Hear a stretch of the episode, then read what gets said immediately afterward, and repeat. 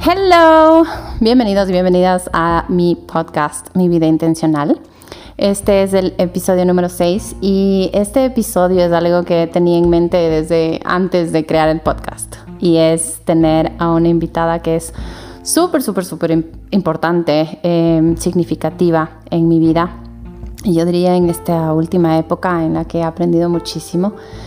Y mm, estoy súper emocionada porque no sé qué nomás diremos hoy, no sé qué, temas eh, tenemos una idea de lo que queremos hablar, pero no está definido exactamente qué temas vamos a abordar. Y la invitada de hoy es Andrea Pareja. Es una ex alumna mía de Breathwork, probablemente de mis primeras, primeras, primeras clases de Breathwork que di en la vida. Y eh, se volvió muy rápido, yo creo que una hermana de la vida y alguien que unió su energía y su corazón conmigo de una forma súper, súper importante, que manera de decir súper hoy, pero eh, es así. O sea, fue hermoso conocerle en la clase y no solamente conocerle como alumna, sino después empezamos a entablar una relación y nos hicimos amigas, empezamos a pasar mucho tiempo juntas y desde muy temprano ella tuvo este interés por certificarse y aprender y poder ser profe de breathwork porque realmente fue muy life changing para ella. Así que ese es uno de los temas que, que vamos a hablar hoy. Y nada, bienvenida al podcast oficialmente. Hola Clau, muchas gracias. En verdad para mí también es un orgullo estar aquí hoy y nada, creo que en verdad lo habíamos hablado tanto y lo habíamos hecho algunos intentos de y creo que las cosas se dan en el momento perfecto y la verdad es que llegaste a mi vida en un momento súper difícil, un momento de mucha eh, incertidumbre, de mucha confusión y en verdad yo también te considero una hermana, para mí es, es algo increíble eh, haberte encontrado, haber conectado tanto y, y tener historias tan parecidas y tan diferentes a la vez y tan complementarias. Sí. Eh, y es algo increíble porque es de esas cosas que te encuentras con la gente y sientes que los conoces desde siempre. Y es esos encuentros del alma que no sabes si es que en alguna otra vida te encontraste. Sí, es como eso de que dices, oh my god, nos vemos de nuevo. Qué hermoso, no nos habíamos visto hace tiempo, pero no conoces a esa persona en esta vida, entonces es una sensación rara. Y, y lo mismo me pasó con el Santi. O sea, cuando lo conocí fue un, un oh my reconocer. god, llegaste, ya viniste. Y, y no le conocía antes y simplemente llegó. Es como esas cosas de te estaba esperando tanto tiempo y ya al fin nos encontramos y es hermoso y, y hay- y es un, esos, esos momentos para celebrar y de esas cosas que el corazón como que se exalta y es, es lindo y te trae mucha paz. Thank you. Tú también. Creo que, que las dos eh, nos damos paz y felicidad. Pero siempre estamos sonriendo cuando estamos juntas. Pero bueno, vamos al principio, principio de esta historia. Cuando nos conocimos fue cuando yo daba clases presenciales en un lugar de yoga y meditación, en un campus de yoga y meditación. Y mm, llegaste a una de mis clases y aparte Andrea es guapísima y es súper alta y tiene un cuerpazo, entonces, y tiene unos ojos increíbles y una sonrisa hermosa, aunque no le veía la sonrisa todavía porque estaba con mascarilla. Pero llegó a la clase y es inevitable que te das cuenta que llega. Entonces dices, wow, hola, ¿cómo estás? O sea, qué, qué, qué chévere energía, porque aparte tenía una energía muy linda. Entonces, siendo alguien que tiene una, una imagen imponente y chévere, con esa energía, es, es hermoso conocer gente así. Y llegaste, te sentaste y no sabías nada de breathwork. Nada. No habías oído tampoco. No, nunca. Nunca. O sea, me habían recomendado la clase y bueno, ya iba a este campus y siempre me hablaban de esta clase y me decían que era algo espectacular. Y en este punto de mi vida yo ya llevaba haciendo varios años kriya yoga, yoga y varias técnicas de pranayamas. Y mi primera idea, cuando me mencionaron el breathwork, pensé pranayamas. Ujú. Dije, debe ser algo full relacionado a una meditación con pranayamas. Y decía, ok, let's try. y, y nada, no fue nada de lo que, de lo que me había imaginado. O sea, tu expectativa era como voy a ir a meditar y voy a salir súper relajada y... Sí, y bueno, al momento de que, en el tema del Kriya es muy activo, o sea, es una respiración muy activa y trata mucho del manejo del flujo de la respiración. Y el Kriya es una meditación con respiración y con mantras, entonces muy, muy tradicional, es algo muy oriental, muy tradicional, eh, muy estructurado también. Entonces, de, ok, respiras, no sé, inhalas y exhalas hasta quedarte sin aire y tratas de sostener el vacío un minuto. Y claro, empiezas ya a sentir la ansiedad. Holy shit, un minuto. That's a lot. Claro, nunca llegué ni Para principiantes es un montón de tiempo. Pero, oh my God. pero claro, me imaginaba algo muy así, muy, muy tradicional o muy distinto a lo que en realidad es. Además también capaz te imaginaste a lo que uno ve en redes y en videos y en YouTube de, de lo que es la meditación. Tal cual. Porque vas a un centro de meditación y de yoga, entonces esperas que sea esa estructura. Y una cosa que yo sí le dije, les decía a mis alumnos, y sigo repitiendo, es que el breathwork es una clase de meditación, es algo que está relacionado al yoga, es como una de las prácticas que uno debe y puede tener en el yoga. Pero dentro de todas estas terapias, prácticas alternativas, es aún más alternativo. Sí, y es, es, loquísimo porque después de la primera clase era como las contiene a todas y a la vez no es ninguna. Ajá. Entonces es por eso que es tan difícil de escribir en palabras. Pero tratemos, a ver, porque yo he tratado y lo he dicho y en mi página siempre comparto lo que es el breathwork, eh, pero desde tu punto de vista, si es que yo soy Juanita, y te pregunto, que de hecho teníamos una alumna que se llamaba Juanita, que era divina además, ¿qué será de la Juanita? Pero bueno, eh, focus, ya, back to the topic.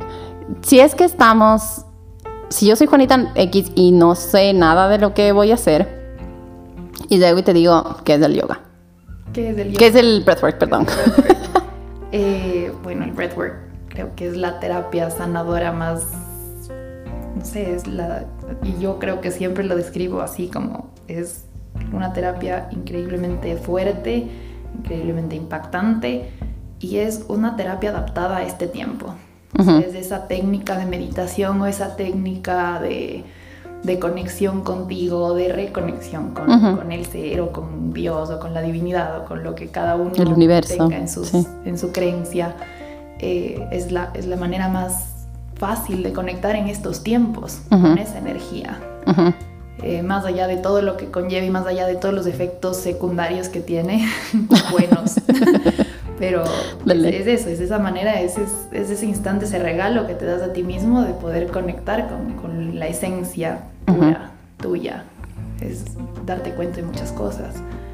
Algunas cosas que yo, o algunas palabras que yo uso cuando describo el breathwork, es que es súper eficiente porque mm, yo venía meditando un montón de años y siempre pensaba que estaba haciendo mal. Aún cuando ya venía estudiando un montón y me había certificado en, coach de mindfulness y muchas cosas, siempre pensaba que it wasn't good enough. No era suficiente, no estaba haciendo bien, tenía que tener la mente en blanco, tenía que lograr esto, tenía que. Y cuando descubrí esto, me di cuenta que es súper amigable para todos los niveles porque no se espera absolutamente nada. O sea, no es que tienes que quitar pensamientos, no es que tienes que dejar de sentir, no es que tienes que dejar de esto, no es que tienes que nada. No hay tienes que. Simplemente hay que estar. Y eso es súper difícil hoy por hoy. Y eh, hay que estar y al respirar de una cierta forma, porque hay muchas formas y muchos ejercicios de breathwork, al respirar de cierta forma logras llegar al efecto que necesitas y que quieres súper rápido. Entonces, al no estar pendiente de que tengo que tener la mente en blanco no tengo que pensar o no tengo que esto, más bien te enfocas en hacer esta respiración activamente, que es como hacer un ejercicio, como hacer un workout.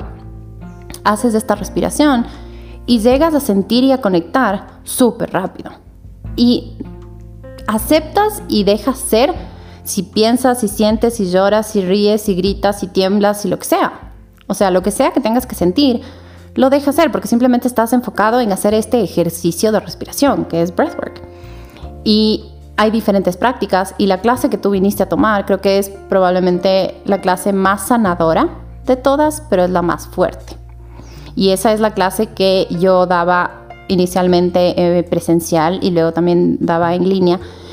Y seguimos dando. Bueno, seguimos verse mucha gente. Yo ahorita no estoy dando porque no estoy bien eh, de salud. Todavía estoy recuperándome de mi rodilla. Por eso no he grabado un podcast hace algún tiempo porque estaba em, con otra cirugía, una segunda cirugía de rodilla y esa será otra historia para otro momento. Pero esa clase particularmente es de las prácticas más fuertes del yoga porque de la breathwork yo no sé por qué estoy con la palabra yoga en la punta de la lengua hoy del breathwork porque te ayuda esa respiración empiezas a hacerla y de una conectas con tus emociones y con todas las cosas que vienes guardando. Y ese es el siguiente tema que sí quería hablar. Pero contando de esta clase es eh, una clase que en sí en el mundo del, del breathwork se llama suele llamarse rebirthing o como de renacer. Puede ser también transformacional, breathwork, transformational breathwork. Hay algunas prácticas o escuelas que los llaman como holotropic breathwork, que también responde a todo esto de limpiar, sanar y soltar muy intensamente las emociones y el dolor que venimos y cualquier trauma, cualquier emoción, porque no necesariamente tiene que ser todo negativo o doloroso. Y em, justamente es un tipo de clase o de, breathwork que ayuda a sanar y te ayuda a sanar en todo sentido. Entonces, cuando vas a la clase, termina siendo una catarsis de todo lo que vengas cargando. Bueno, malo, lo que esté en tu mochila, traes y, no es que... algunas cosas que me decían mis alumnos cuando empecé a dar a la clase es que tú llegas con una intención, como que estaba estresada esta semana y quería hacer esto y quería trabajar esto y tenía no sé qué, estas emociones contenidas, pero llegas y trabajas todo. O sea, el breathwork no te da chance de, de elegir. Inclusive me acuerdo que en una clase tú me dijiste, yo, pensé que ya estaba como, ya, ya me lloré todo lo que me tenía que llorar. y no ha sido así. O sea, sí me dijiste, pero ahora no, ¿viste cómo lo vi así? Ajá. bueno, llegaste a la primera clase yo expliqué lo que era y cómo funcionaba y cómo era la clase de breathwork. ¿Y qué sentiste? ¿Qué, qué, qué, cómo fue tu experiencia? ¿Cómo...? Porque hay tres momentos en la clase, básicamente. Y tú, este va a ser como la, la evaluación de la teacher.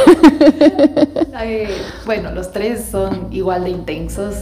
Eh, no hay, creo, un momento más importante que otro y en secuencia son perfectos, están diseñados de una manera en la que, como tú decías antes, el, el conectarse hace mucho más rápido que en una meditación tradicional. Yo estaba acostumbrada a hacer meditación eh, al revés, es decir, primero hacía respiración o primero hacía algún pranayama y luego como preparación a la meditación. Eh, y eso hace que sea más difícil conectar mientras estás meditando, porque pasas de un momento muy activo a un momento muy pasivo. Entonces la mente ahí empieza otra vez a, querer como eh, volver a traer muchos pensamientos o preocupaciones o situaciones del día a día.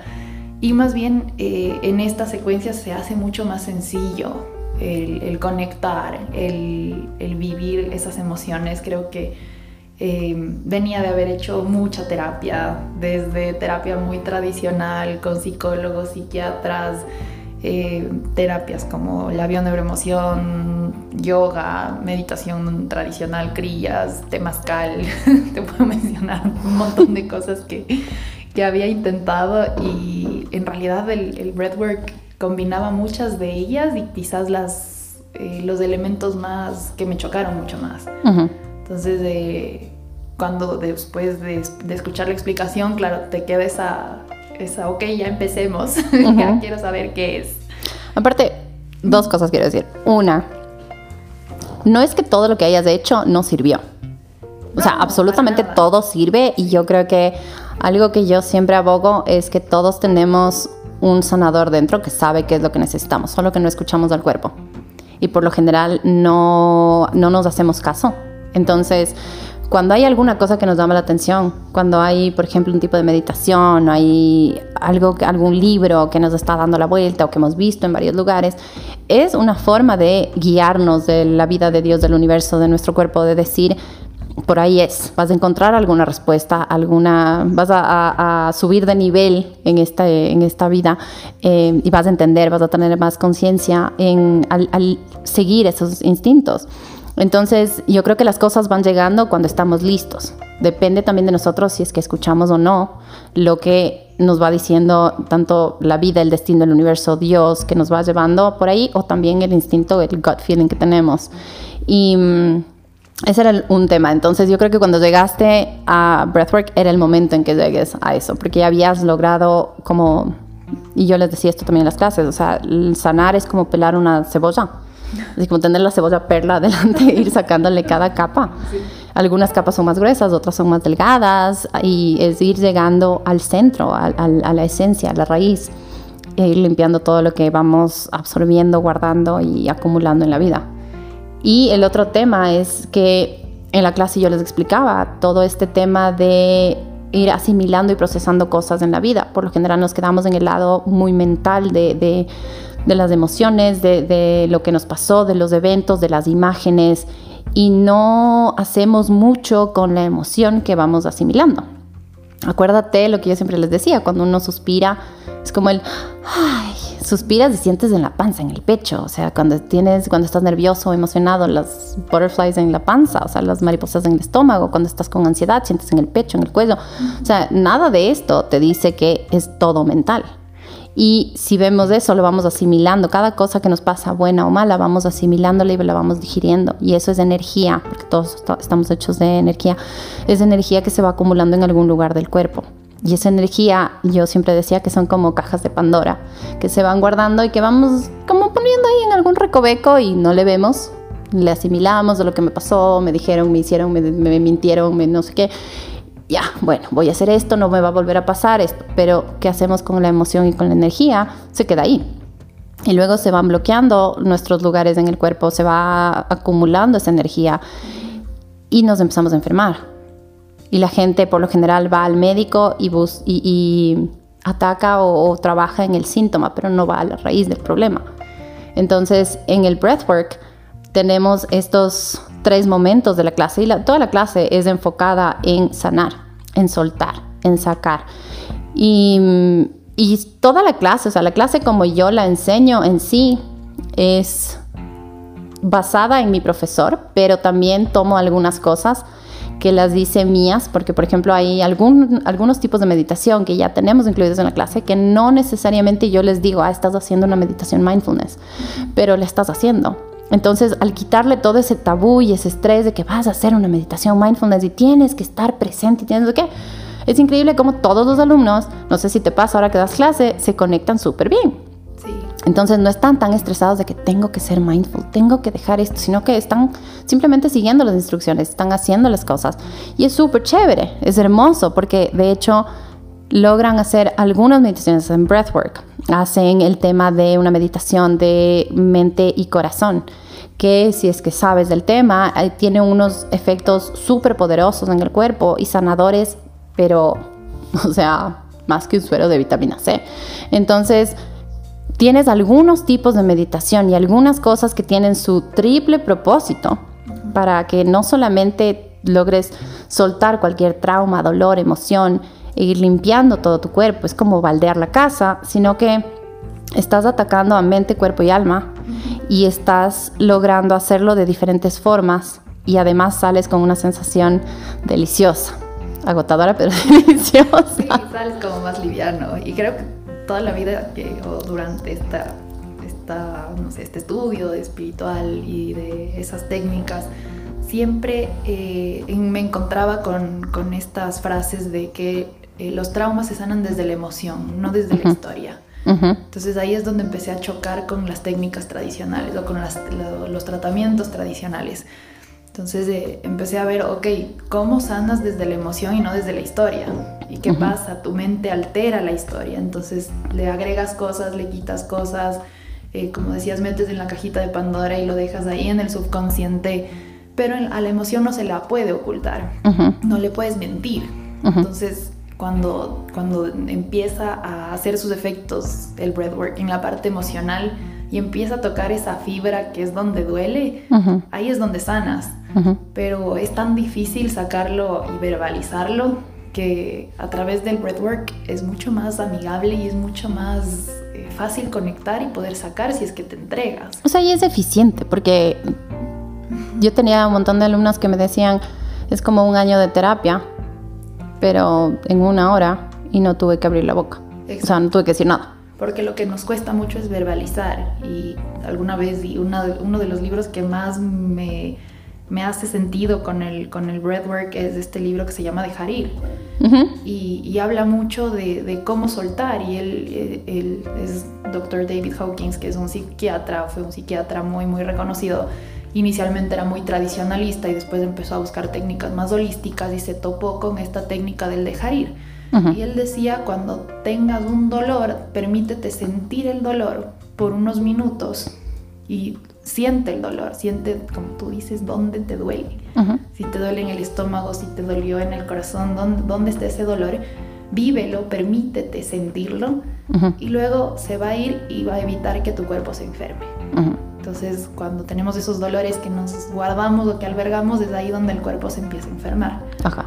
Eh, pero me hacía muchísimo sentido y siempre era como cuando estudiaba este, estas técnicas decía, pero ¿cómo? ¿Cómo, lo, ¿Cómo lo llevo a la práctica? Ajá. Entonces, ok, ¿cómo siento? ¿Cómo llego a ese momento de sentir el dolor? Porque es muy difícil mentalmente cuando lo haces consciente traer ese dolor al, momento presente o darte la oportunidad de sentirlo. Es que es difícil hacer eso porque si te pones a pensar, cuando uno va al psicólogo, se sienta y habla, y sí, puede ir, en algunas sesiones uno puede ir súper profundo en el dolor y al evento y todo, pero sin lugar a duda, duda van a haber algunos filtros que nos hemos puesto sobre el evento, lagunas mentales que se van formando porque nuestro sistema nervioso nos protege de tanto dolor que habremos, que sufrimos en ese momento.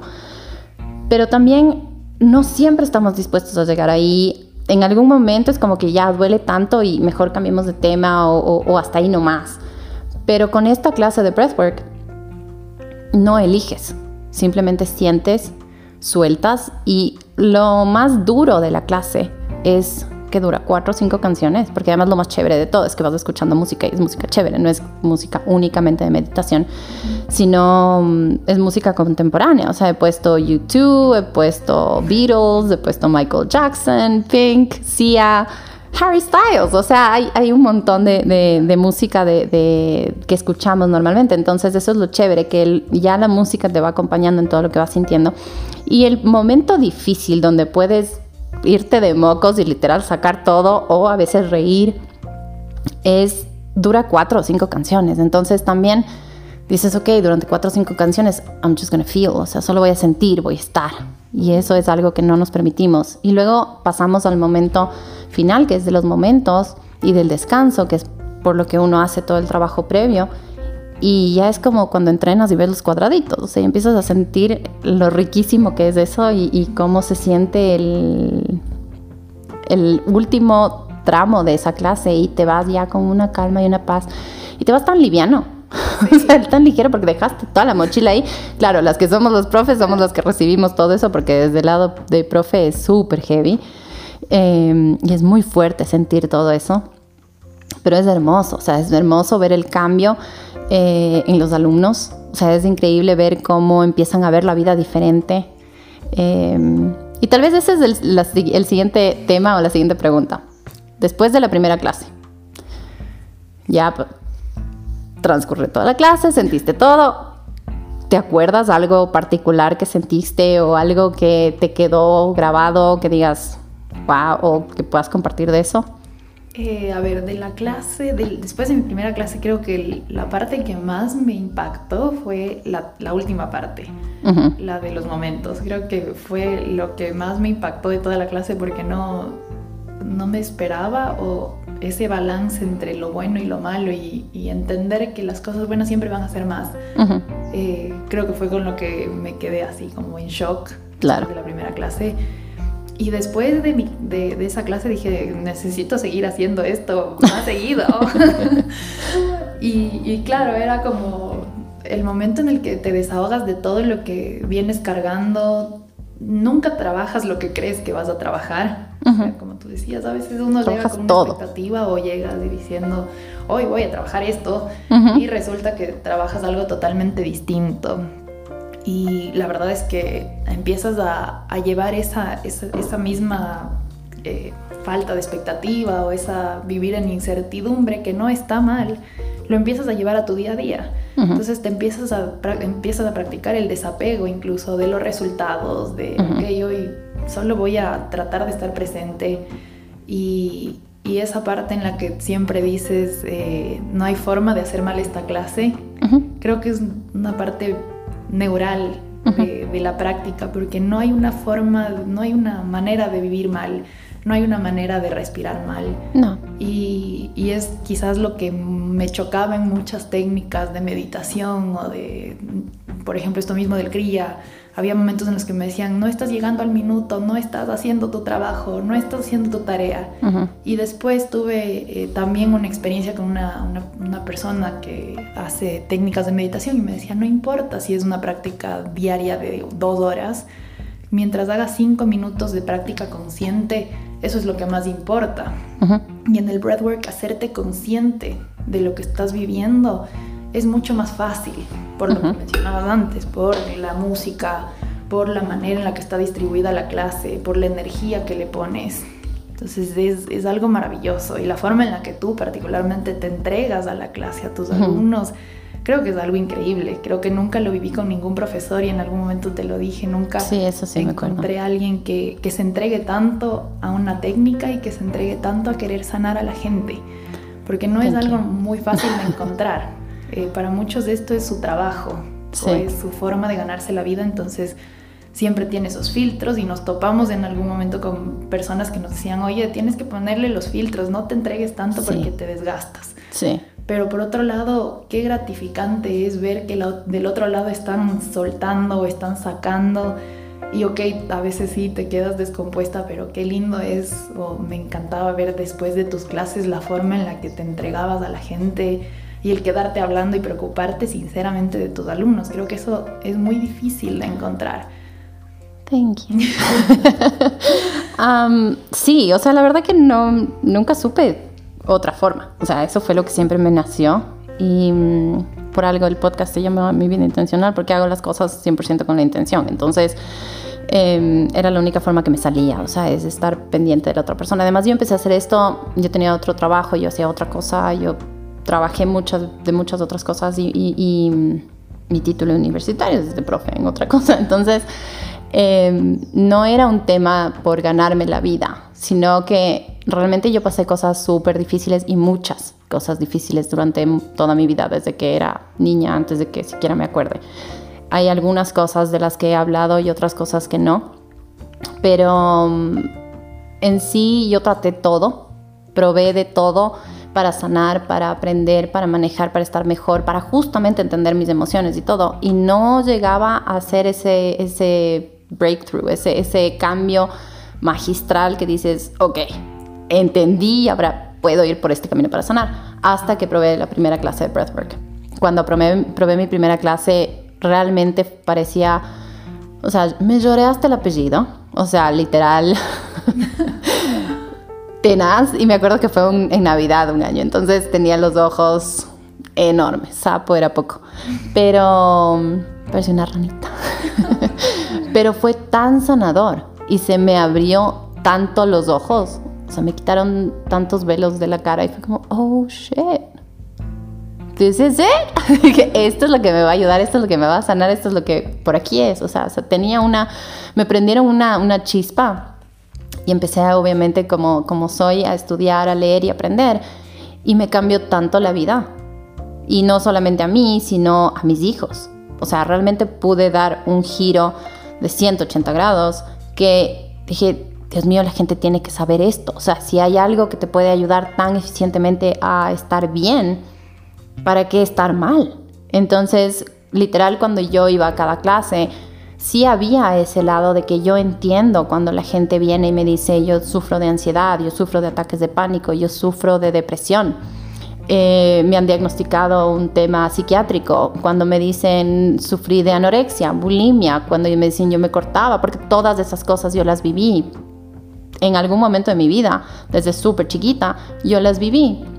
Eso y muchas otras cosas más. Entonces, em, porque cuando estaba trabajando con mi psicóloga y le comentaba y hablábamos todo el tema de mi abuso, Eso me decía, pero qué loco que hagas breathwork porque eso te hace sentir muchísimo y cuando sufres abuso, tu cuerpo se desconecta.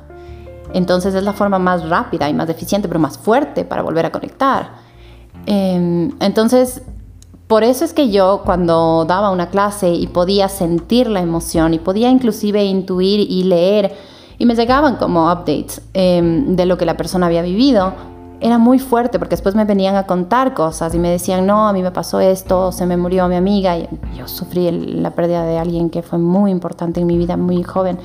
Y eso básicamente me, me mandó a un hoyo negro. Entonces, cuando venían y me contaban esas cosas, yo sabía lo que esa persona había sentido o por dónde iba su proceso. Cuando tú me contaste algunas cosas que tú habías vivido, dije, oh, wow, tenemos tantas cosas similares y hay otras que yo no he vivido y que tú sí, pero la emoción detrás de ese evento sí lo sentí por otro evento mío. Entonces, eso me pasaba mucho en las clases y creo que por eso es que realmente me entregaba 100%, porque si es que voy a hacer algo, me gusta hacerlo bien.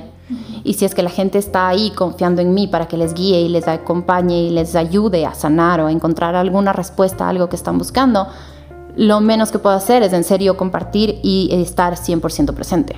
Si no, ¿para qué estoy ahí? O sea, might as well go home. O sea, ¿para qué estás? Entonces, sí era súper fuerte dar cada clase. Inclusive me pasó que conforme iba... Eh, trabajando mucho en mi conciencia y en todo lo que yo sabía y aprendía y iba haciendo mis procesos también de breathwork y de meditación y demás, me pasó que algunas veces vi a, familiares de, gente, familiares que habían fallecido, de gente en las clases. Y era muy fuerte porque tenía como, me daban hasta un, me, pasaban como un mensaje y hubo un par de veces que yo le mencioné de una forma muy sutil, porque tampoco vas a venir a hablarle de la persona que falleció, de alguien que acaba de, perder a alguien o que en algún momento perdió a alguien y por lo general son personas importantes, tampoco es que voy a venir a decirle a cualquier persona lo que me dijeron, Pero un par de veces utilicé una expresión que habían dicho, una cosa, y esa persona se quedaba como, ¿y tú cómo sabes eso?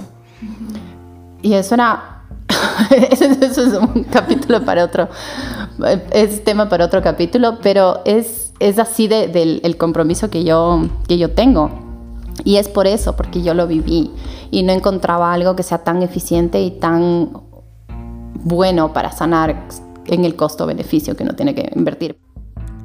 Bueno, hemos llegado a la mitad de este podcast y decidí crear dos episodios de esta entrevista, de esta conversación, porque se hizo súper larga, pero súper interesante, porque hablamos de un montón de cosas. Y creo que la segunda parte tiene igual o mayor cantidad de cosas interesantes, de temas jugosos, de historias personales y de simplemente información que puede ser relevante e importante para muchas personas que me siguen y que están en este camino de querer mejorar, sanar y encontrar algunas respuestas a ciertos temas, preguntas, incomodidades y síntomas que tengan en esta vida. Así que mm, espero que disfruten de este episodio y nos vemos en el siguiente para continuar con esta entrevista.